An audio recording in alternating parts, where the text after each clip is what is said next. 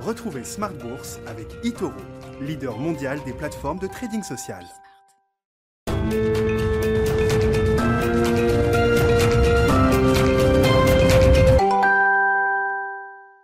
Et c'est reparti pour Smart Bourse, votre double dose quotidienne de marché en direct sur Bismart, chaque jour à la mi-journée 12h30, 13h et le soir, la grande édition, le grand digest de l'information économique, financière et boursière pendant une heure à partir de 18h30. Au sommaire ce soir, Joe Biden, le top départ pour euh, son mandat de 4 ans, le président américain prête serment et va ensuite signer toute une série d'executive orders, de décrets qui permettront politiquement, symboliquement et concrètement même de revenir sur certains des euh, euh, axes et des choix majeurs de Donald Trump quand il arrivait, lui, à la Maison-Blanche il y a euh, un peu plus de 4 ans. On parle d'une quinzaine d'executive orders qui pourraient être signés par Joe Biden pour son premier jour, avec l'idée de réintégrer les États-Unis dans l'accord de Paris, par exemple, des mesures également sur la question de l'immigration qui seront décidées par décret présidentiel. On en parlera très largement avec nos invités de Planète Marché dans un instant. L'autre volet de l'actualité, ce sont les résultats d'entreprise qui sont en, train de commencer avec la saison euh, des résultats trimestriels, notamment aux États-Unis. Netflix est le grand gagnant du jour. Le cours de bourse de Netflix marque de nouveau plus haut historique après que le groupe a communiqué sur euh, un nombre d'abonnés qui dépasse désormais les 200 millions dans le monde. Netflix qui pourrait devenir autosuffisant cette année, c'est en tout cas ce que prévoit le management. Netflix n'aura plus besoin de lever d'argent sur les marchés pour financer son, développement. C'est quand même un virage historique dans l'histoire de Netflix.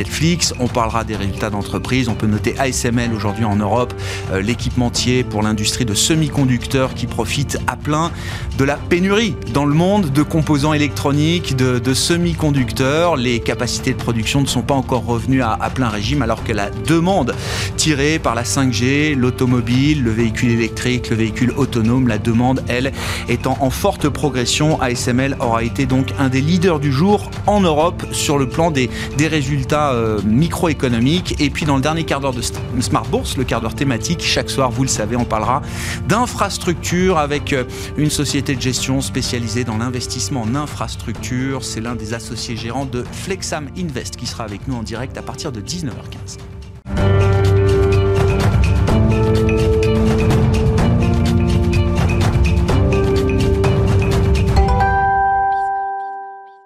D'abord, tendance, mon ami, pour euh, entamer cette émission Smart Bourse, le résumé complet, les infos clés du jour après clôture en Europe, clôture positive avec Nicolas Pagnès depuis la salle de marché de Bourse Direct. Clôture dans le vert ce soir pour le CAC 40. L'indice parisien gagne 0,53% à 5628 points. Les investisseurs euh, qui ont pu suivre le départ de Donald Trump de la Maison Blanche en début d'après-midi. Donald Trump qui n'assiste pas à la cérémonie d'investiture de Joe Biden qui se tient en ce moment même à Washington. Euh, l'arrivée au pouvoir du 46e président des États-Unis suscite de nombreux espoirs pour les investisseurs sur le plan de la gestion euh, de la crise sanitaire américaine. Tout d'abord, l'arrivée au pouvoir de Joe Biden signifie la mise en place de mesures rapide. Ce dernier compte d'ailleurs signer une quinzaine de décrets dès cet après-midi qui ont notamment pour but de faire face euh, aux crises sanitaires et économiques que traverse le pays. Un retour des États-Unis au sein de l'OMS est également au programme, tandis que le port du masque devrait être rendu obligatoire dans les bâtiments fédéraux. Une agence spécifique responsable de coordonner l'action sanitaire contre le virus devrait aussi voir le jour. Au-delà des mesures sanitaires, l'arrivée au pouvoir de Joe Biden signifie également pour les investisseurs la promesse d'un plan de relance massif à l'économie. Un sujet défendu par Jeannette Yellen, la nouvelle secrétaire au Trésor, devant les sénateurs hier. Elle a insisté sur la nécessité de frapper fort face à la crise dans un contexte de bas. Euh, Jeannette Yellen qui a également tenté de rassurer sur le plan de la dette, rappelant que Joe Biden et elle-même ont totalement conscience de ce qu'elle appelle le terrible fardeau de la dette des États-Unis. Jeannette Yellen qui a également rappelé que les bénéfices euh, d'un tel plan de relance seraient supérieur à son coût sur le long terme. Plan de relance qui pourrait être, être présenté au vote euh, dès cette semaine, la date de jeudi ayant été évoquée. En Europe, les investisseurs ont pu prendre connaissance du maintien du gouvernement de Giuseppe Conte en Italie. Euh, celui-ci a obtenu, a obtenu un vote de confiance de l'Assemblée nationale mais aussi du Sénat, euh, malgré le départ de Matteo Renzi, le président du Conseil italien qui ressort malgré tout affaibli de cette bataille avec son ancien allié, ce qui ne devrait pas faciliter la mise en place d'un plan de relance.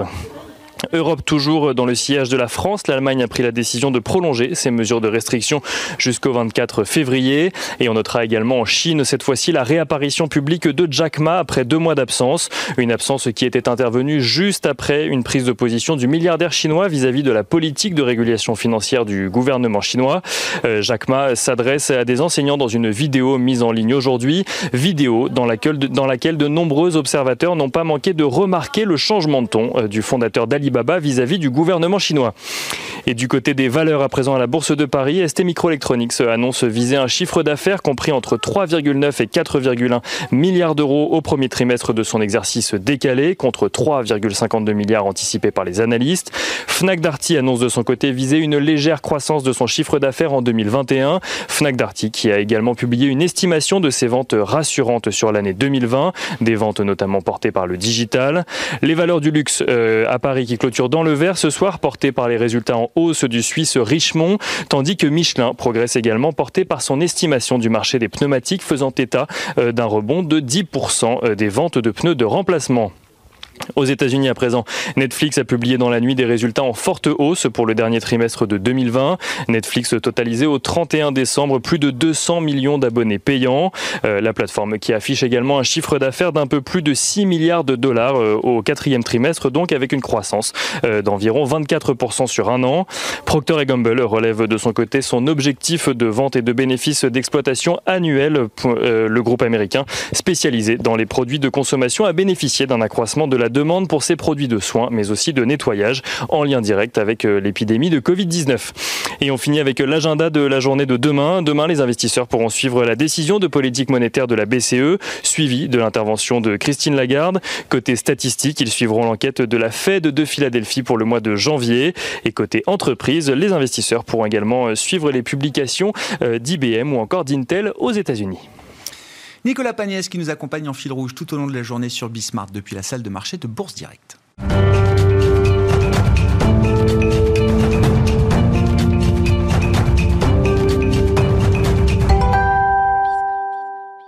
Trois invités avec nous chaque soir pour décrypter les mouvements de la planète marché. Christian Parizeau est avec nous ce soir, chef économiste d'Orel BGC. Bonsoir et bienvenue Christian. Bonsoir. Pierre-Alexis Dumont, le directeur des actions et convertibles de Groupama Asset Management nous accompagne également. Bonsoir Pierre-Alexis. Bonsoir Grégoire. Et bonsoir Étienne de Marsac qui est avec nous ce soir également. Bonsoir Étienne. Bonsoir Grégoire. Vous êtes gérant Absolute Return de Sony Asset Management. Joe Biden, le top départ du euh, mandat du euh, président démocrate américain.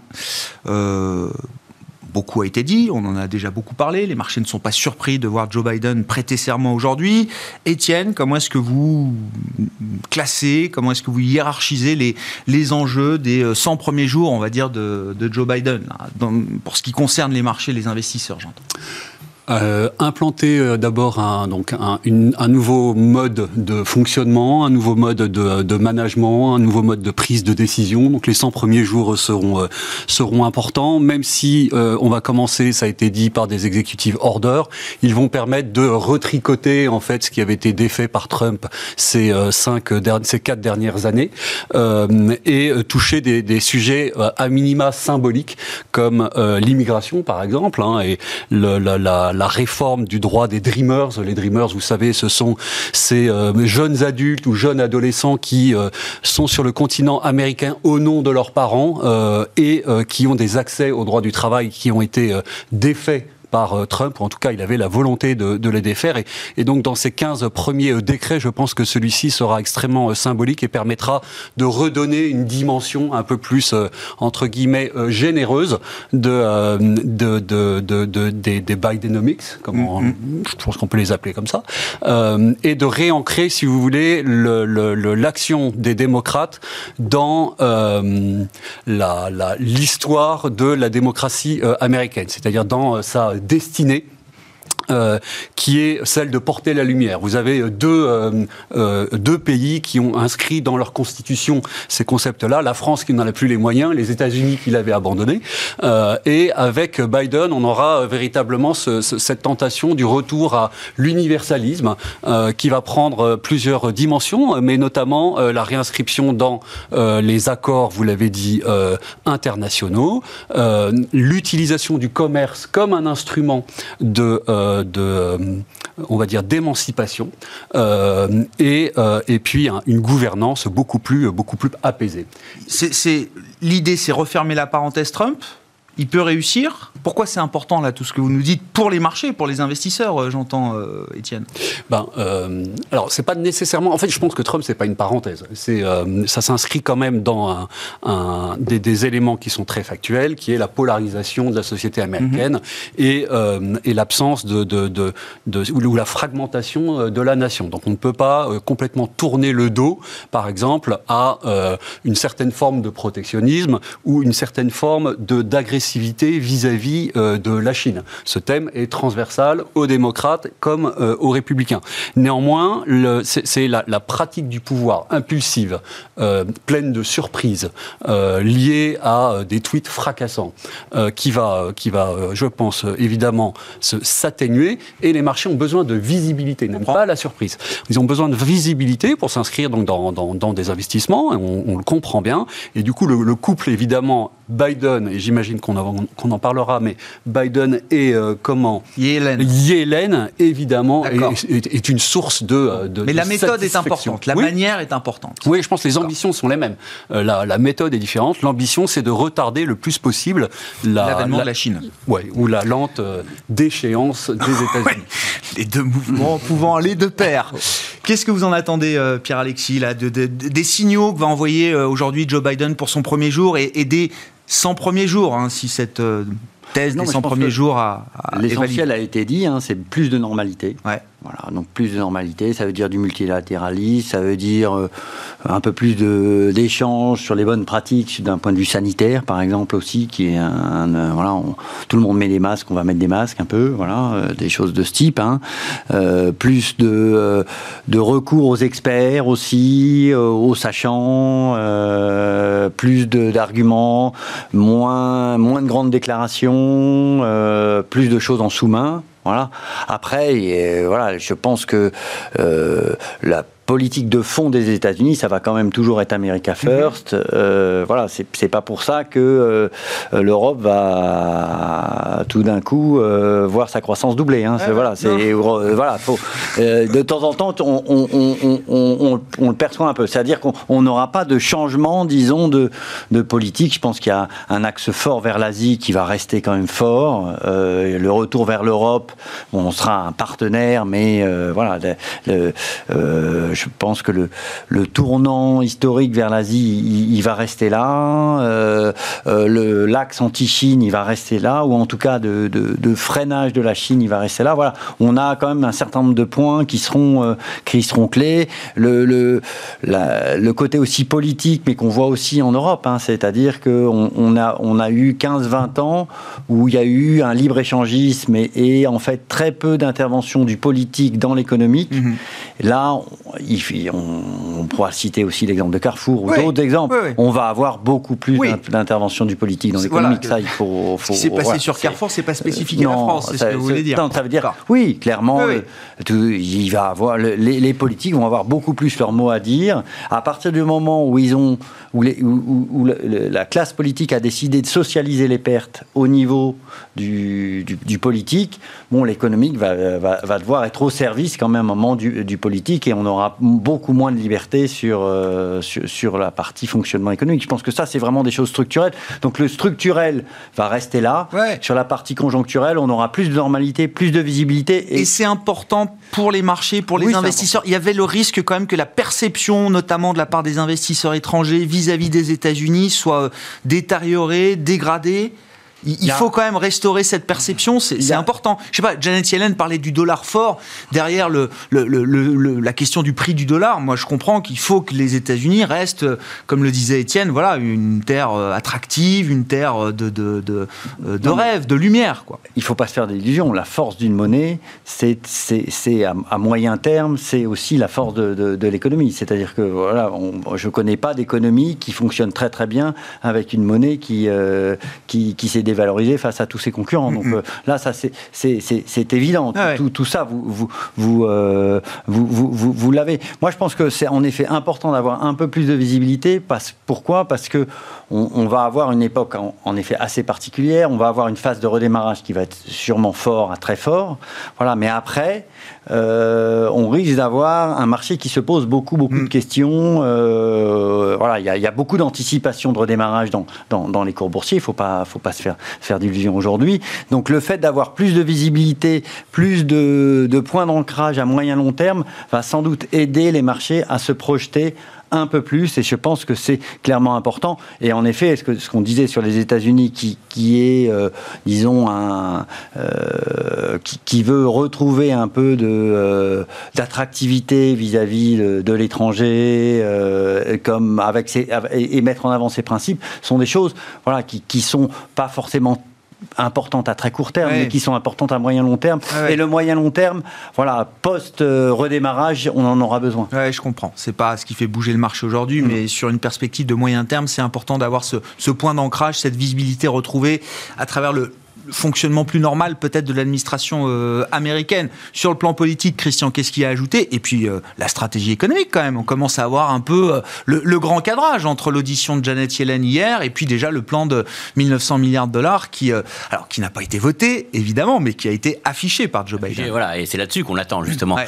Alors si on prend les 100 premiers jours, et ce qui va vraiment intéresser les marchés, c'est deux choses. Alors ça a déjà été dit, donc je, je vais aller assez vite. C'est la partie gestion de la crise épidémique. Ça, il faut, et on va tomber quand même sur quelque chose qui va être beaucoup plus carré, beaucoup plus ordonné. On a bien compris que Trump euh, clairement a perdu des voix, a perdu l'électorat parce qu'il n'a pas su gérer euh, cette crise. Et là, on va véritablement sur un financement, une priorité du financement, une priorité de, de la campagne de vaccination, parce qu'on en parle beaucoup en France, mais aux États-Unis aussi, Oui, les frigos sont pleins, hein, sont pleins de vaccins. Ils n'arrivent pas à, Ouais, donc euh, il y a aussi des, des, des goulots d'étranglement, il y a des vrais problèmes, et sans compter euh, ce qui se passe euh, dans, des, dans certains États comme la Californie, où c'est vraiment assez impressionnant. Donc il faut gérer cette crise. Et il a bien dit, ma priorité c'est ça, donc ça sera pas la négociation avec la Chine, ça sera pas euh, tout ce qui est commercial, ma priorité avant tout, c'est de gérer cette crise épidémique. Il a des leviers euh, euh, efficaces sur le plan fédéral, il a des mécanismes qui lui permettent d'avoir un impact euh, État par État. Ah, c'est compliqué état par état, mais ce qui est sûr, c'est qu'il a déjà dans son plan, hein, on va, je vais y revenir dans son plan de, de soutien à l'économie, il y a tout un financement qui est là quand même, qui est là. Et puis il y a des petits détails, hein, mais qui vont aider. La réouverture des écoles. Euh, Il y a certaines, euh, bah, il y a plus de garderies, euh, ce qui fait baisser le taux d'emploi parce que les femmes, euh, majoritairement les femmes, restent euh, à leur domicile pour garder les enfants. Donc du coup, euh, ça fait baisser le taux de participation des femmes au marché du travail. Donc vous voyez, c'est plein de petits détails comme ça, mais il va, il va donner de l'argent pour qu'on réouvre les garderies, pour qu'on réouvre les écoles. Donc il, il, il, rend crédible le scénario d'un rebond de l'économie américaine au deuxième semestre. Et puis le deuxième élément qui est essentiel, et je dirais, on parlait euh, du couple euh, Yellen-Biden, moi je dirais plutôt du couple Yellen-Powell. C'est ça qui est aujourd'hui un petit peu qui fait rêver les marchés, parce que vous avez tout ce qui est bon dans le démocrate. Hein. C'est-à-dire que vous allez avoir là toute la partie dépenses. Alors là, vous allez la voir. Par contre, la dépense, la, la partie hausse d'impôt, vous l'avez pas pour tout de suite, parce que très clairement, c'est pas l'objectif aujourd'hui. Euh, la priorité de Biden, c'est pas de monter l'impôt sur les sociétés. On est, sûr pas- de ça. il le fera. Enfin, s'il peut, s'il a le temps. Mais ça sera plutôt dans l'année prochaine. Là, sa priorité, c'est de voter ce plan. Alors, on parle de plan de relance, je dirais plus de plan de soutien, hein, parce que c'est pas véritablement une volonté de relancer l'économie, c'est de faire en sorte que l'économie ne chute pas. Ah oui, Et- il dit c'est un first step. voilà. Le plan de relance, On le- il y en aura après, il est euh, après. et le plan de relance sera peut-être financé par des hausses d'impôts. Mais là, aujourd'hui, D'accord. vous avez vraiment le plan de 1900 milliards. Vous avez à peu près 1700 milliards, j'arrondis les chiffres, qui sont, euh, qui sont des dépenses on-shot, qui sont des dépenses cette année. C'est par exemple le chèque envoyé au ménage. Bah, vous n'avez pas envoyé tous les ans un chèque de 1400 dollars au ménage américain. Bon, ça peut faire rêver, mais On verra. peut, on peut, mais on va dire que objectivement. Donc c'est important cet élément-là parce que ce sont pas des dépenses qui vont être récurrentes dans le temps. Donc euh, Yellen, elle peut aller voir Powell. Ouais. Elle lui dit bah voilà, euh, moi je vais pas emprunter ça sur les marchés, tu me le finances. Mm. Tu crées de la monnaie. euh, alors, c'est la monétisation, c'est la nouvelle théorie monétaire. C'est pas nouveau, hein. C'est euh, on fait marcher la planche à billets, mais c'est pas gênant, c'est momentané, c'est pour gérer cette crise. Et Powell peut dire oui parce qu'il dit vraiment aujourd'hui il y a pas d'inflation, il y a pas de risque, et en plus ce plan, eh ben il va vraiment soutenir l'économie. Et c'est ce qu'a dit. Aujourd'hui, il vaut mieux le faire parce que le coût risque d'être plus élevé demain. Donc on creuse le déficit, on creuse la dette, mais on monétise cette dette, on le met dans le bilan de la, banque centrale. Donc c'est pas un problème de financement. On maintiendra des taux bas et derrière, eh ben on enlève énormément de risques parce que lorsque vous avez versé un chèque au ménage, lorsque vous allez mieux indemniser le chômage et surtout permettre à certains ménages américains qui n'y ont pas le droit, hein, tout ce qui est euh, travailleurs indépendants, d'avoir des indemnités chômage, eh ben vous évitez une chute de la consommation. Et donc là, tout le plan est vraiment orienté euh, soutien de la consommation. Donc on va pas avoir un effondrement de l'économie. Et puis derrière, bah, si ça redémarre, si les entreprises réouvrent, eh ben on aura cette activité qui peut rebondir très vite, avec bien sûr des extrêmes. Hein. Le ménage américain qui a perdu son, son emploi, eh ben il va continuer à payer son loyer ou son, euh, son crédit hypothécaire parce qu'il a ce chèque de 1400 dollars. Et puis celui qui est en télétravail, qui a son salaire plein, eh ben il va avoir 1400 dollars d'épargne forcée qu'il va pouvoir dépenser au moment où on va réouvrir l'économie euh, en, en, voyageant. Donc il y a plein de choses aujourd'hui qui font qu'on peut être optimiste sur l'économie américaine et sur sa capacité de rebond euh, dans les prochains mois. Donc vous avez le beurre et l'argent du beurre aujourd'hui. Alors peut-être que l'année prochaine, il va nous parler de hausse d'impôts pour financer son plan d'infrastructure et d'impôts sur les sociétés en disant que les sociétés doivent participer à l'amélioration des infrastructures américaines. Je dis pas. Ou la, taxe GAFA qui s'annonce très plutôt cette année que l'année prochaine. Mais ça sera un petit secteur, un petit secteur entre guillemets, pas sur la bourse, mais euh, c'est pas l'ensemble de l'économie. Mais en tout cas, euh, je pense que là, on a véritablement le bon discours des démocrates, soutien de l'économie, résolution à court terme de cette euh, de cette alors après toute la question c'est est-ce qu'il va tenir ses promesses comme ah toujours comme tout homme politique? C'est la, la première chose que sera sensible les marchés c'est ce qui peut faire voter rapidement ce fameux plan. Parce que là si on voit qu'on retombe dans des débats politiques, des incertitudes au niveau du Sénat, qu'il n'arrive pas avec son aile de gauche à gérer tout le monde, là, il y aura vraiment une, une décrédibilisation de la part de son action. Mais là, pour l'instant, on est sur un nuage au niveau de Wall Street, euh, très clairement. donc le marché achète euh, les, tous les bons côtés, euh, la dépense, veut pas regarder les questions de fiscalité. Vous l'avez dit tout à l'heure, Étienne, un pays ultra polarisé, des inégalités partout, ethniques, raciales, économiques, sociales, dans l'éducation. Il faut quand même bien qu'ils prennent ce, ce, ce problème. On parle de salaire minimum, on parle de taxation alors euh, sur la richesse des, des, personnes les, euh, les, plus fortunées, sur euh, les entreprises ou des groupes d'entreprises. est-ce que pour l'instant on a raison de regarder que la partie dépenses ou est-ce qu'il faut regarder ça dans son ensemble? Est-ce que c'est Main Street versus Wall Street? Ben, on a le sentiment, en tout cas, que les marchés euh, veulent véritablement euh, garder cet optimisme que l'on sent bien depuis euh, depuis six mois sur tous les fronts, hein, et qui est un optimisme qui paraît quand même justifié. C'est-à-dire qu'on parlait il n'y a pas si longtemps d'alignement des planètes, budgétaire, fiscal, sur le plan également de la santé, et même sur d'un point de vue symbolique avec avec l'arrivée d'Yellen. Et on est bien quand même obligé de, de, de, prendre acte de la disparition d'un certain nombre de, risques et de, de l'ouverture, si vous voulez, d'un horizon beaucoup, beaucoup beaucoup plus large, qui peut s'inscrire également dans une reprise euh, cyclique. C'est-à-dire qu'il y a un moment donné où euh, toute cette masse monétaire créée et qui est euh, légèrement contenue pour le moment, puisque le consommateur, il est chez lui devant Netflix et il n'a pas possibilité de consommer comme avant, il y a un moment donné où, à partir du moment où l'économie se rouvre, alors c'est un, un, processus progressif, mais vous allez avoir, et on l'a déjà eu par à-coup, notamment au moment des, des annonces des vaccins, par exemple, une explosion des valeurs cycliques ou des valeurs qui ont été massacrés pendant euh, explosion à la hein, euh, massacrés pendant pendant cette euh, cette pandémie. Donc on a des de, de, fortes raisons d'être d'être optimiste, me semble-t-il. D'autant plus que Yellen n'est pas et ça vous aura pas échappé, n'est pas simplement en train de parler au nom du Trésor, mais elle parle aussi devant le Sénat de politique monétaire. Moi j'ai trouvé ça extraordinaire hier. C'est-à-dire hier devant le Sénat, alors qu'elle est censée représenter le Trésor américain, elle parle des taux qui vont rester durablement bas. Mais ça, c'est économiste. Elle, peut avoir un avis quand même sur l'évolution euh, à 10 ans des taux d'intérêt américains. Et donc, elle euh, endosse, elle endosse sa, casquette de gouverneur de la Fed qu'elle a tenue pendant 4 ans. Et Yellen, c'est déjà une personne qui nous a habitués à énormément de, de sérénité d'un point de vue euh, d'investisseur. Et, et, et d'autant plus si elle, elle, a une double casquette à la fois budgétaire et à la fois monétaire. Et quand Yellen parle, moi je me souviens, si vous voulez, des années 2014-2017, c'est des années où d'un point de vue du risque de marché, il ne se passe rien. La moyenne de la volatilité, donc cette mesure du risque, euh, volatilité des actions américaines 2014-2017, c'est 10%. Euh, sous l'ère Trump, donc avant la pandémie, on est plutôt sur des niveaux de 25. Euh, le point bas, c'est 9. Sous Yellen. Ce qui veut dire que, au-delà de euh, cette perception de l'absence de risque, vous allez avoir, comme aujourd'hui d'ailleurs, une accélération des programmes d'achat qui sont fondés sur les baisses de volatilité. Donc, vous avez vu aujourd'hui, volatilité implicite des actions baisse, le marché accélère parce qu'on dépasse des niveaux en dessous desquels se déclenchent des programmes d'achat. Exactement la même dynamique qu'on avait eue en juillet ou en août. Et on achète le Nasdaq. La mécanique de... marché implacable, vous dites, il ne faut pas se départir de son optimisme aujourd'hui, c'est trop tôt. Ah, c'est trop tôt. Et puis, vous, et puis faut, les, les, les, chevaux sont lancés, c'est-à-dire que Ah vous avez ouais. un momentum très fort et, euh, et, et on ne peut pas lutter euh, contre Non, ça. non. Voilà. Et ça fait euh, mois après mois, ça fait au moins deux mois que Ouais. vous tenez ce discours. Mois après mois, Ah oui. je, vérifie si l'optimisme est, est toujours là. Euh, Est-ce que c'est un optimisme que vous partagez chez Groupama, Pierre-Alexis Dumont, on est sur la partie marché. Puis je reste quand même sur la thématique américaine. Comment est-ce que vous avez, où est-ce que vous avez envie d'être exposé, de quelle manière quand vous regardez les États-Unis aujourd'hui?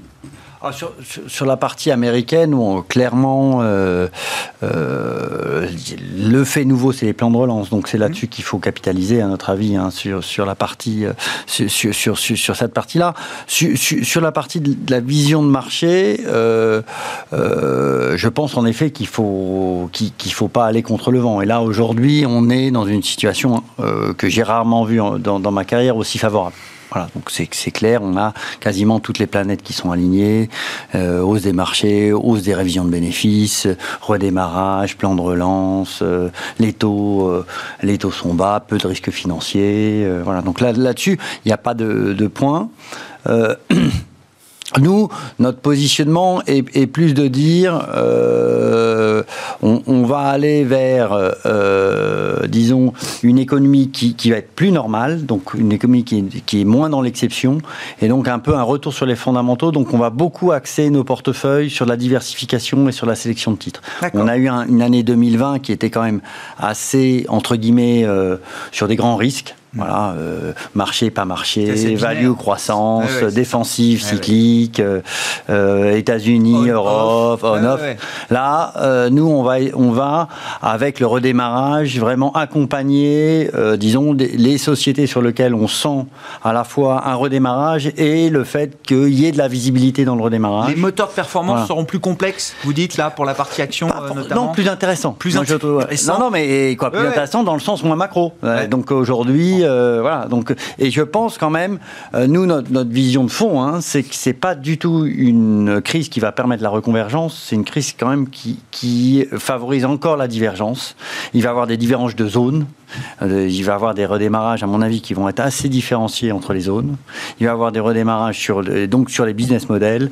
Euh, il va y avoir une différence sur euh, les changements de, comportement des consommateurs, voilà, et clairement sur lequel on a peu de visibilité aujourd'hui. Donc on a vraiment, dans un monde qui va être très complexe, il faut vraiment se focaliser sur les, sur, les sociétés. Est-ce qu'ils ont des produits attractifs? Est-ce qu'ils redémarrent? Est-ce qu'ils ont de la visibilité? Plus que sur des visions un peu de, Et dans les facteurs qui vont faire la performance 2021, dans vos fonds, vous dites c'est le facteur spécifique, sélection de titres, qui sera le facteur sans doute le, plus important. De, de loin le plus important. On, a- on, on avait été assez prudent sur le cycle, ça nous a beaucoup bénéfi- bénéficié. Là, notre, notre vision est, on a un périmètre beaucoup plus large de Oui, sélection. On est très content. large. Ouais. Voilà, donc là, on est très content. On peut revenir vers la bonne, bonne vieille économie. hein, Il n'y a pas de problème. On, on peut faire euh, des matières premières, de la chimie, Ouais. des choses. On peut Ouais, pas- réinvestir des secteurs Il y a dans des lesquels choses on voilà, sur plus peut-être il y a, y un années. redémarrage et en plus, il y a sans doute de la pérennité dans le redémarrage. Christian, alors on va euh, parler des entreprises parce que c'est la, la- la saison de résultats qui commence, mais juste sur cette vision de marché, l'idée de l'alignement des, des planètes, ok, je comprends. Est-ce que ça veut dire que le marché peut encore prendre 10, 15, 20% cette année? Ou est-ce que le marché, qui a pris euh, 20% depuis fin octobre, euh, début novembre, a déjà intégré les planètes qui semblent euh, parfaitement alignées aujourd'hui? On va dire sur un malentendu, il peut prendre encore du Ah pourcent. J'ai pas un problème là-dessus.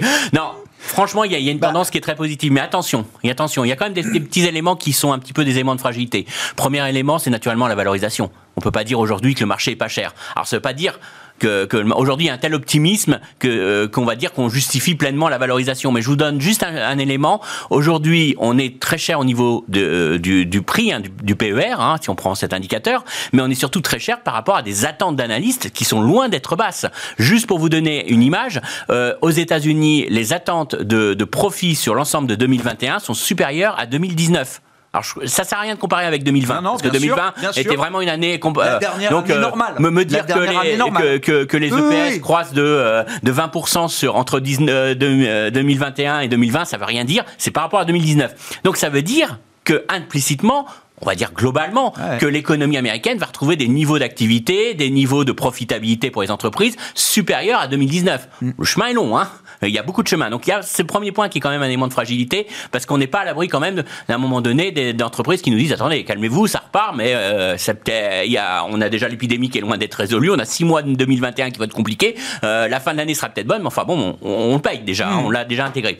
Deuxième élément qui est un élément de fragilité c'est ce qui c'est ce qui a été dit c'est-à-dire que les investisseurs assez logiquement, anticipent les résultats. Ils vont pas regarder seulement les résultats euh, de court terme de maintenant. On a acheté des valeurs value, on a acheté des valeurs qui jouent le scénario de reflation, accélération d'activité, retour de l'inflation. Donc on, on a même une forte croyance. hein. On a eu une enquête hein, réalisée auprès des investisseurs où vous avez euh, 83% des, des grands Américains, ou plutôt anglo-saxons, qui, qui croient en la pontification de la courbe des taux américaine, qui pensent qu'il y a de la retour de l'inflation. Donc, Franchement, quand on voit ça, il y a une- une- un consensus fort là-dessus. Seul problème, c'est que regardez les résultats. Alors on va y venir. Les résultats des boîtes américaines, assez logiquement du quatrième trimestre, c'est pas ça. Hein c'est pas ça ce qu'elles nous disent. Ce qu'elles nous disent aujourd'hui, c'est qu'il y a l'épidémie, euh, qu'il y a un, impact économique, et donc on a un décalage aujourd'hui entre ce qu'on anticipe, qui est très positif, Ouais. et la réalité des choses qui est pas encore co- concrétisée. Donc on fait un énorme pari pour. Sauf que Bah, c'est bah, le rôle des marchés. c'est le euh, rôle des marchés. Je suis entièrement d'accord. Sauf qu'on est fragile aux guidance des entreprises. Et c'est ça qui est un peu sanctionné sur les valeurs bancaires américaines, parce qu'elles ont sorti des résultats plutôt bons, on va Ouais. dire. hein. On va, on va sans rentrer dans les détails. On sait les activités de marché qu'on tirait, ok. Mais c'est surtout les discours qui étaient hyper prudents. C'est-à-dire que euh, c'était pas de dire oh on va avoir une replantification, la marge d'intérêt va exploser, vous inquiétez pas. C'était on n'a pas de visibilité sur la sur le sur nos marges d'intérêt, on n'a pas de visibilité sur les défauts des entreprises. Et ça, ça clairement, euh, c'était pas euh, forcément dans le scénario des marchés. Alors elles peuvent se tromper, c'est une prudence, hein, c'est un discours prudent. Alors on va dire peut-être que le marché a raison, mais il y a quand même un vrai risque qu'à un moment donné le marché se dit on a intégré cher. On a intégré beaucoup de choses. Biden n'arrive pas à voter son plan de relance. On prend un exemple. Hein, et on aille, à un moment donné, ça, ça, ça, se dégonfle un rose, petit quoi. peu. Le problème du scénario attention rose. à ça. euh, oui, à court terme, je suis d'accord. Mais il y a quand même des facteurs de fragilité et on peut avoir des forces de rappel. Bon, quelques commentaires. Moi, je veux bien qu'on parle de Netflix. Là, on l'a cité effectivement. Netflix, bon, évidemment, grand gagnant de la crise. hein. Il n'y a pas besoin d'avoir fait euh, Polytechnique pour le comprendre.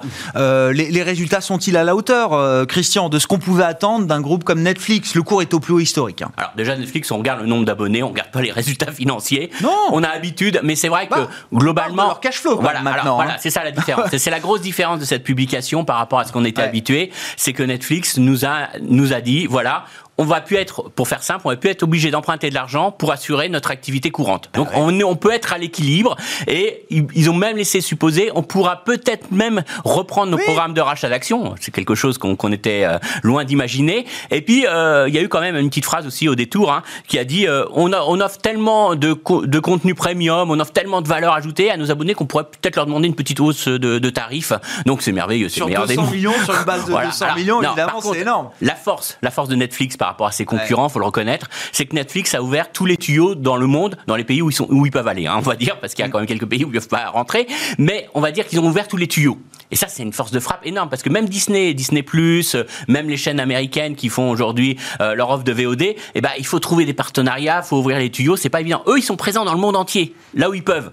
Donc déjà, euh, ils ont plus les frais d'infrastructure. Et ça, c'est un vrai, vrai, vrai élément positif par rapport à la concurrence. Donc ça, c'est un point positif. Et puis derrière, bon, ils font de la production. Hein, ils ont dit qu'ils allaient lancer beaucoup de films, de séries, tout ça.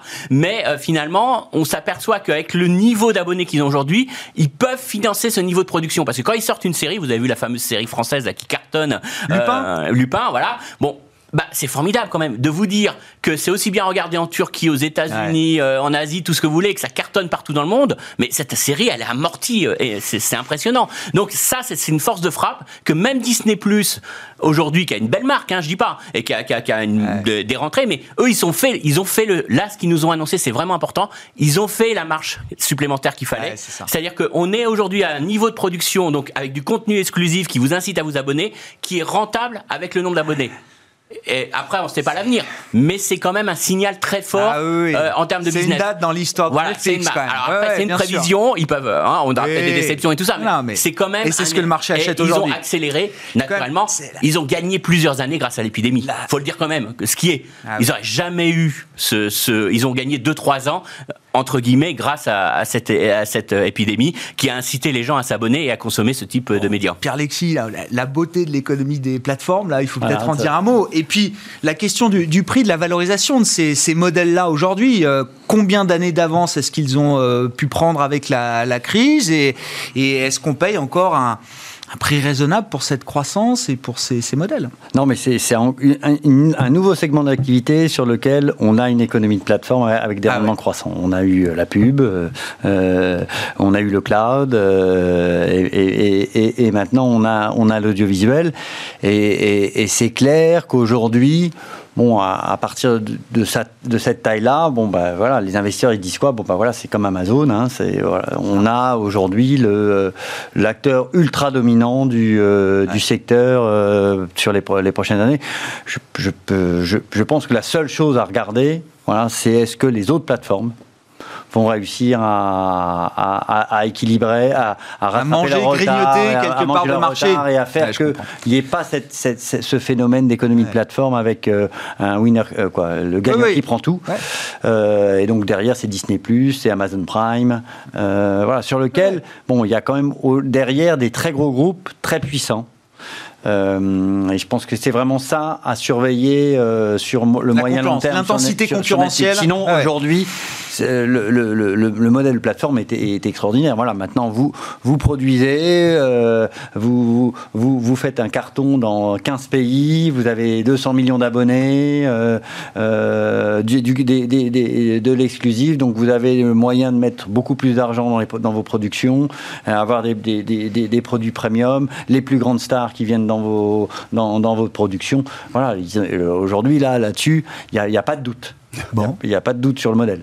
Étienne, vous voyez, ça valait le coup de payer euh, très cher ce, genre de valeur. Les Tesla et les Netflix, ça n'avait pas de prix euh, il y a quelques années, mais c'est vrai que c'est pas ma tasse de thé, mais bon, visiblement. Euh, mais vous venez de l'obligataire. Je, le rappelle à chaque fois, vous venez des taux. Vous avez, mais vous avez, du mal à comprendre la valorisation qu'on peut accorder à ces entreprises. mais Netflix prouve quand même qu'elle est capable de devenir une entreprise plus normale. Absolument. Après, vous avez quand même des risques dont vous et des fragilités dont on parlait, qui sont bon celles liées à la réglementation. Euh, un jour ou l'autre, le risque réglementaire devra se manifester et pénalisera quand même euh, ces entreprises qui sont en situation de euh, forte domination, on va dire. Plus vite que ce qu'on imagine ou pas ben, J'ai l'impression que l'Europe s'y intéresse. Euh, les États-Unis s'y inscrit euh, quelque part. Euh, c'est quelque part noyé dans le Sénat pour le moment ou au Congrès, mais on s'y intéresse particulièrement. Le risque de taxes, puisqu'il faudra bien aller chercher de la richesse pour équilibrer à un moment donné les budgets. C'est pas pour tout de suite, mais euh, les, les, comment, les, les, les, big tech seront mises à contribution. Et puis un troisième élément en termes de valorisation, comme le disait Christian, c'est à un moment donné quand même l'inflation. C'est d'un point de vue macro, si on se remet à fabriquer de l'inflation on l'a bien vu il y a quelques semaines, mm. euh, quand on s'est mis à parler de tapering, etc., de normalisation de politique monétaire. Bon, bah, qu'est-ce qu'a fait le Nasdaq? Il, a arrêté de monter. Un truc un peu surprenant. Normalement, le Nasdaq, c'est un truc qui monte tout le temps. Et, euh, et, il s'est arrêté de monter, ainsi d'ailleurs que les euh, comment les les, les, les, symboles, non mais les les les, comment les bitcoins, etc., qui sont porteurs de cet enthousiasme lié à l'absence de, de, de, remontée des taux d'intérêt. Donc dès qu'on évoque cette idée que les taux peuvent monter, que emprunter euh, de l'argent pour financer des achats ça se grippe un peu sur certains segments du marché. Exactement. Donc ce sujet-là, quand même, euh, il apparaît. On sent, il est en train de, prendre un peu d'ampleur. Aux États-Unis, il s'est fait très vite euh, calmer, mais on a quand même des éléments factuels, notamment dans les matières premières, dans le domaine de l'alimentaire, le soja, le blé, le maïs, etc. Euh, sont sur des niveaux de croissance de l'ordre de 20 à 30% depuis le début d'année mhm. et euh, de 80% depuis le point bas. Donc on va avoir de l'inflation ne serait-ce que dans l'alimentation, euh, donc dans les pays émergents. Et à un moment donné, l'inflation dans les pays émergents, c'est quand même dans l'inflation qui va dans les salaires. Si avec la délocalisation, on peut faire travailler un Pakistanais pour nous qui sommes à Paris, eh bien cette augmentation des salaires, elle va se traduire par une pression sur les, les, les, les les marges des entreprises aussi. Donc on peut très bien avoir un, mécanisme de retour, plus ou moins durable de l'inflation, mais qui en tout cas sera un choc pour les marchés, d'autant plus que la dette n'a jamais été aussi élevée. Même un retour temporaire, une petite bosse d'inflation, vous dites, avec un, positionnement de marché peut-être un peu, euh, un peu, un peu fort, ça peut, ça peut créer des secousses. Bah, vous avez toujours euh, cette force entre les hawks et, les doves, entre ceux qui ont peur de l'inflation et ceux qui s'en fichent. Et même si la, fonction de réaction euh, de la Fed comme de la BCE a été recalibrée, en, fait, on, on manque d'éléments factuels. C'est-à-dire qu'on ne sait pas Enfin, au-delà, pendant combien de temps est-ce qu'on va supporter de l'inflation de plus de 2% Et est-ce qu'il existe un cap? C'est-à-dire, est-ce qu'on atteint 3 Si on atteint 3 d'inflation aux US, est-ce que, euh, patatras, on normalise ou pas? Ces éléments factuels, chiffrés, n'ont pas été donnés. C'est une Et- ambiguïté volontaire. Volontaire, absolument, parce que en réalité, c'est très pragmatique la politique monétaire, et on verra bien, mais on ne peut pas le dire comme ça. Juste un petit mot. Ouais. Christian. Euh, faut avoir quelque chose en tête qui est très important et je suis pas sûr que tout le monde l'ait en tête. C'est que les effets de base sont très importants Oui. sur les indices des prix et que mécaniquement, automatiquement, même si on dit que tous les mois il n'y a pas d'inflation aux États-Unis, Ouais. on revient à deux. Hein. Mais enfin, comment, comment on ne l'aurait pas en tête? C'est c'est- sur les marchés, euh, Christian, très quand même. important l'avoir en tête parce que on va avoir une Fed qui va devoir justifier le fait qu'on est revenu à son objectif d'inflation de long terme Ouais. et qu'elle dise attention, c'est pas grave. Non, non, j'arrête rien, pas, je continue. rien, je continue. Euh, vous inquiétez pas, les taux sont bas. Oui, mais l'inflation, mais ça c'est un effet Covid, c'est un effet de base, ça va pas durer. Et ça, c'est quand même un élément où on va voir vraiment la crédibilité derrière de la Banque centrale dans sa communication. Et là, on a quand même un, un vrai On est capable d'expliquer simplement quand même ces mais effets bien de sûr base. qu'il est va Oui, mais après, c'est pas du tout la Le même marché chose. peut- peut du tout trembler par rapport à ça. Si je vous dis que l'indice des prix ressort sur un mois, hein, on invente sur un mois, on a un indice des prix qui sort à 0,5 alors que c'est attendu à 0,3, euh, que vous avez une inflation en glissement sur un an qui est à 1, très loin de l'objectif de la Fed, ou que vous sortez à 0,5 et vous êtes déjà sur un glissement sur un an à 2 euh, et qui est boosté. C'est pas du tout la même perception du risque inflationniste. Je dis pas que j'y crois, hein, je dis juste Ouais, que ouais. pour les marchés, euh, quand vous êtes sur une inflation en glissement sur un an à 1, vous pouvez être tranquille, même s'il y a un mauvais chiffre d'inflation Ouais, ouais. qui est en dehors des limites, c'est pas bien grave, de toute façon, c'est pas ça qui va faire bouger la Fed. Lorsque vous avez deux, trois chiffres qui sont un petit peu plus forts qu'attendus, Ouais, là, on commence à s'inquiéter, on se dit, tiens, est-ce qu'on n'a pas loupé quelque chose? Et en tout cas, quand vous avez des aux investisseurs aujourd'hui qui reparlent de reflation, qui reparlent de reprise, de très fort, d'un plan de, un plan de relance de 10 points de PIB, enfin, entre guillemets, relance plutôt de soutien, ça peut, en tout cas, entraîner des, des, cons- des- des réactions de marché. Je dis pas que j'y crois, mais en tout cas, à court terme, ça peut, ça peut jouer. Pierre-Alexis Non, mais ça fait partie, disons, des, des risques que, que, que l'on que- que l'on met en avant pour, pour, jouer la- pour, pour, pour mettre en avant cette diversification. C'est-à-dire qu'on est dans une situation tellement favorable sur les marchés actions que, voilà, euh, un peu plus d'inflation, Ouais. euh, on, on- on sait tous que l'inflation va remonter. Sauf que quand on va le voir, c'est très différent quand même. Ouais, c'est anticipé, mais c'est pas, c'est pas Quand l'évidence est là, quand l'évidence est là, c'est pas tout à et on pareil. sait bien aujourd'hui sur certains segments de marché, il y a des valorisations qui sont extrêmement tendues, sans doute proches de bulles. Voilà, et donc là, on peut avoir des, des- des- des mouvements quand même de, euh, de, de, de, de, de- de po- de- de dépolarisation et de repolarisation qui, sont, qui sont très forts, avec potentiellement euh, un, un peu- un de faiblesse sur les marchés, ou en tout cas une faiblesse sur certains, certains segments de marché. Donc voilà, c'est typiquement au- euh, des, des situations où, au vu du contexte, on a tout à, à gagner à, être beaucoup plus euh, di- diversifié. qu'avant. Ouais, je comprends. Bon, l'inflation, facteur clé hein, pour 2021. Si vous commencez juste à en entendre parler, ne vous inquiétez pas, on va en parler encore pendant, pendant un moment. Je voulais qu'on garde quelques minutes pour revenir sur les entreprises. ASML, je trouve que le, le, le résultat, le discours d'ASML nous dit quand même des choses de- dans la manière dont les, les économies rouvrent ou, ou dans la manière dont les économies ont du mal justement à, à reprendre le chemin de la, de la normalisation. Enfin, je veux dire, la demande est extraordinairement euh, élevée, historique peut-être pour les semi-conducteurs, tout ce qui va avec. Et visiblement, il y a quand même des goulets d'étranglement qui font qu'il y a des, des pénuries ici et là. Oui, mais alors Grégoire, c'est typiquement aujourd'hui, voilà, re- regardez, euh, regardez les entreprises. Euh, Parce que vous avez cité un SML, on peut citer Soitec, on peut citer STM, on peut citer Infineon.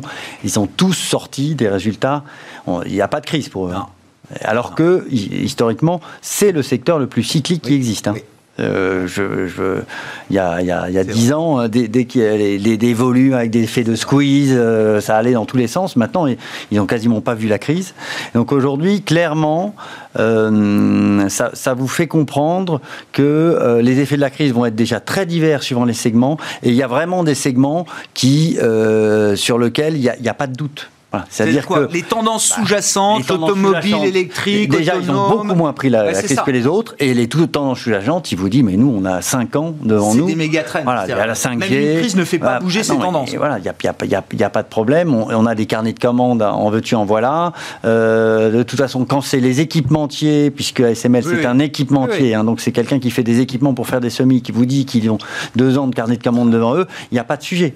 Donc aujourd'hui, typiquement, dans le cycle, eh ben voilà, ça, ça fait partie des sociétés sur lesquelles vous avez énormément de visibilité et énormément de croissance à moyen terme avec très peu d'incertitudes. Mais ça ne fait pas du tout la même chose dans l'automobile, par exemple. Et ça, se paye forcément très cher du coup aujourd'hui. Il y aura des différences de, de, valorisation, mais qui sont liées à des différences opérationnelles qui sont fortes. Donc tant que vous avez ces différences opérationnelles, il ne faut pas croire que tout va remonter comme un bouchon. Il y aura des, il y aura des, des fortes divergences parce qu'il y aura des fortes divergences de comportement opérationnel dans, dans, dans le rebond de crise. On se retrouve en pénurie d'électronique, euh, Christian, aujourd'hui De composants, oui. De, composants, électroniques, hein, globalement. Hein.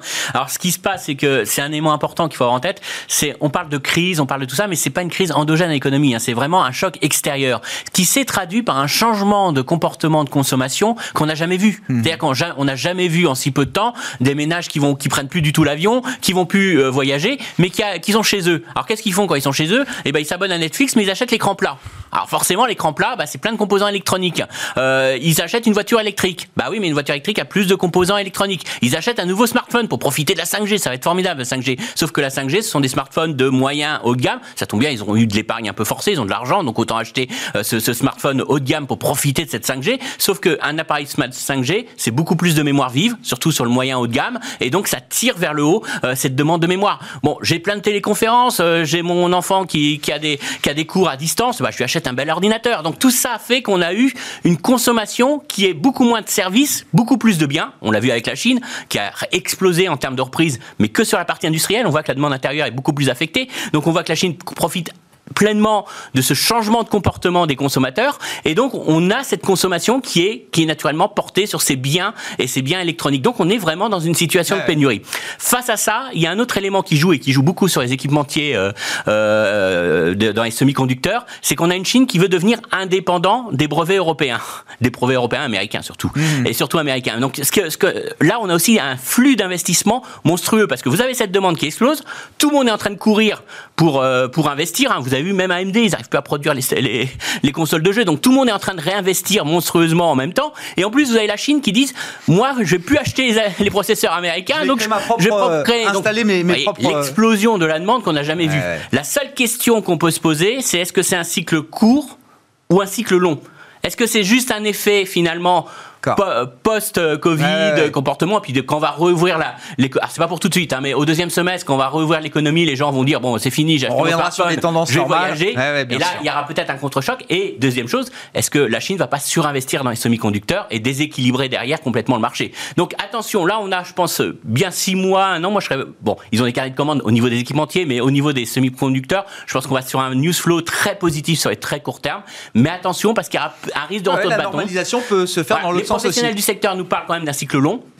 Mais attention, quand ils nous parlent d'un cycle long, euh, généralement, on a des surprises euh, assez rapidement. Il faut qu'on s'arrête là pour ce soir. Merci beaucoup, messieurs, d'avoir été les invités de Planète Marché dans euh, Smart Bourse sur Bismart. Christian Parizeau, Aurel BGC, Groupama AM avec Pierre-Alexis Dumont et Étienne de Marsac, Sony Asset Management, qui était avec nous ce soir.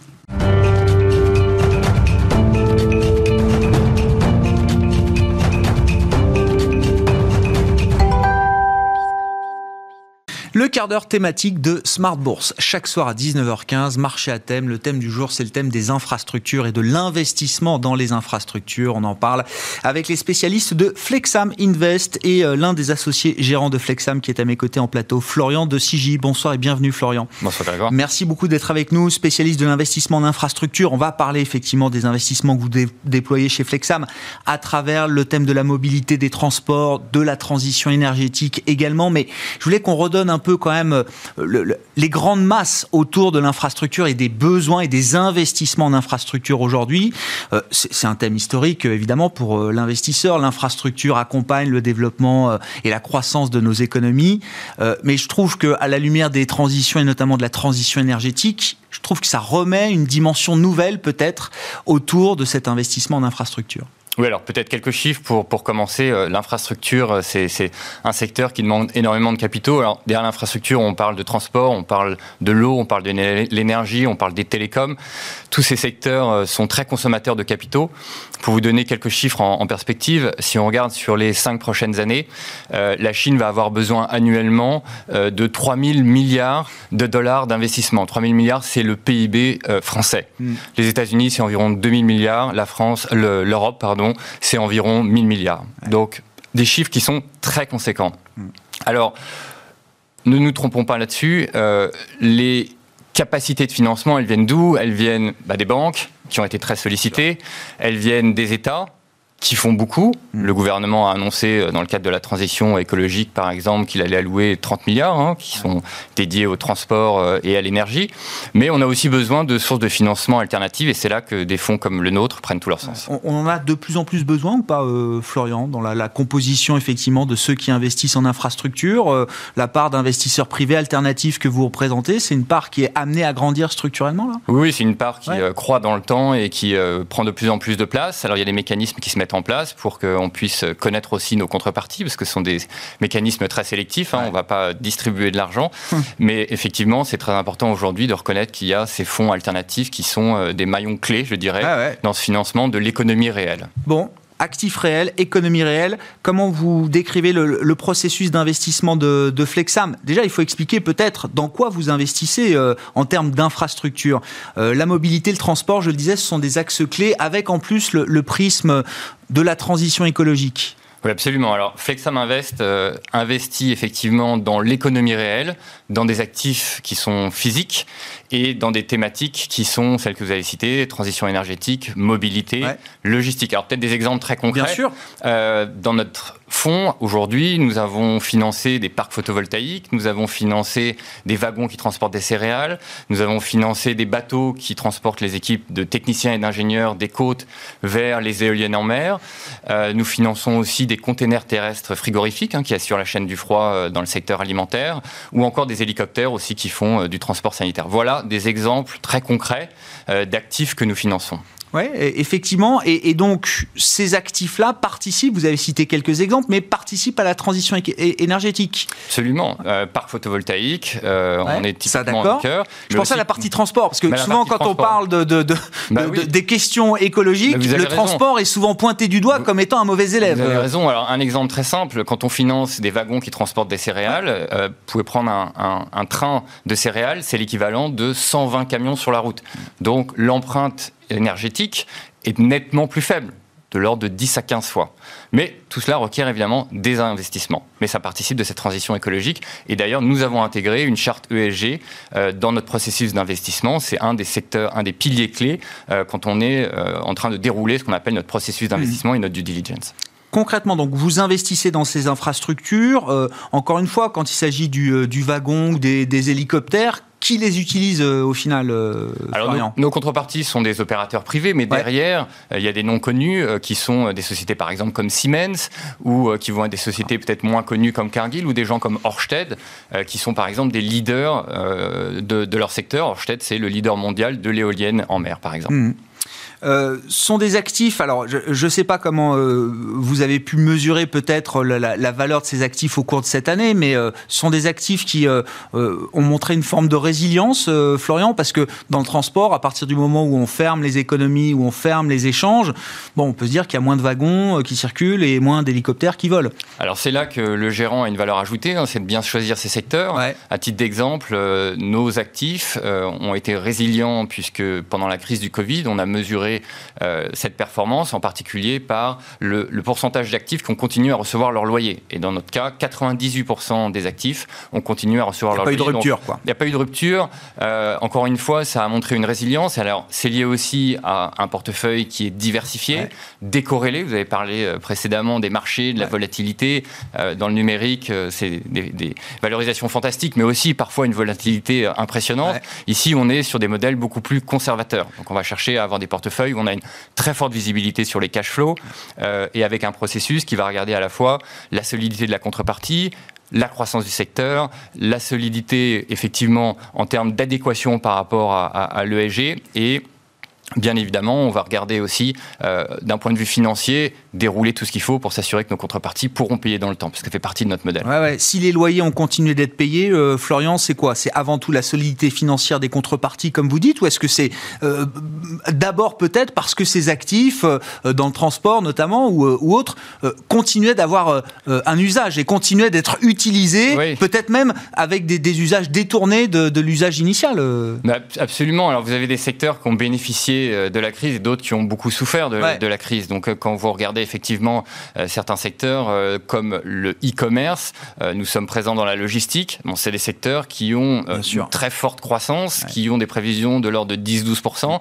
Et forcément, dans ces périodes-là, bah, en fait, on investit encore plus et donc on a besoin de capitaux. Et on en revient à ce que je disais tout à l'heure. Les banques sont très sollicitées. On a besoin de financement alternatif et de gens qui comprennent les modèles.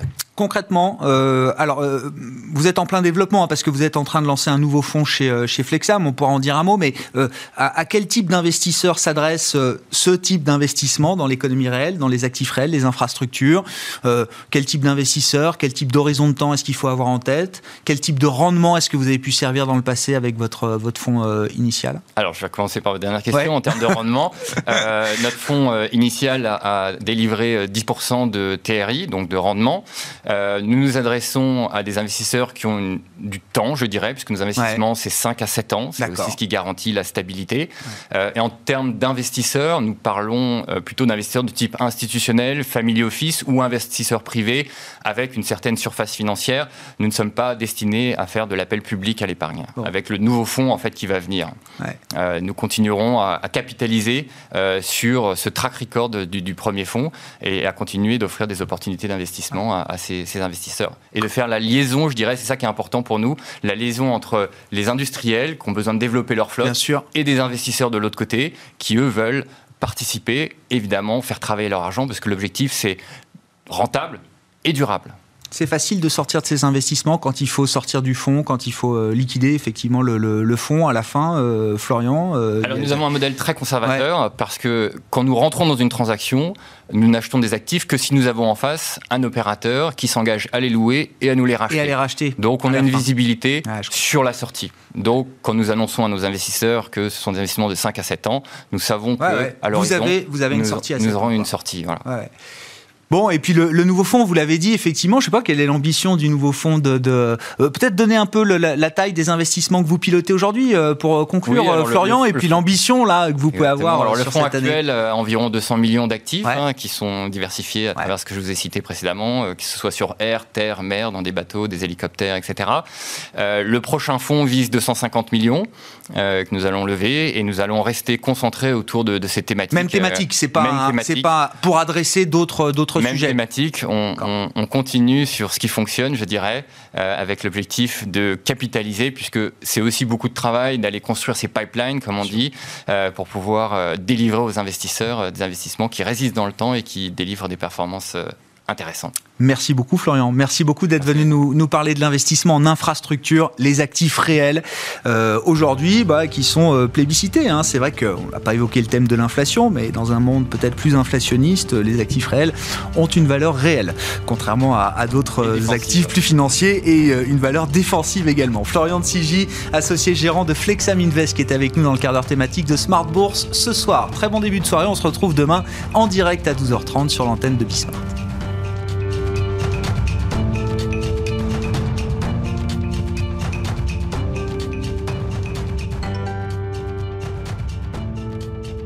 C'était Smart Bourse avec Itoro, leader mondial des plateformes de trading social.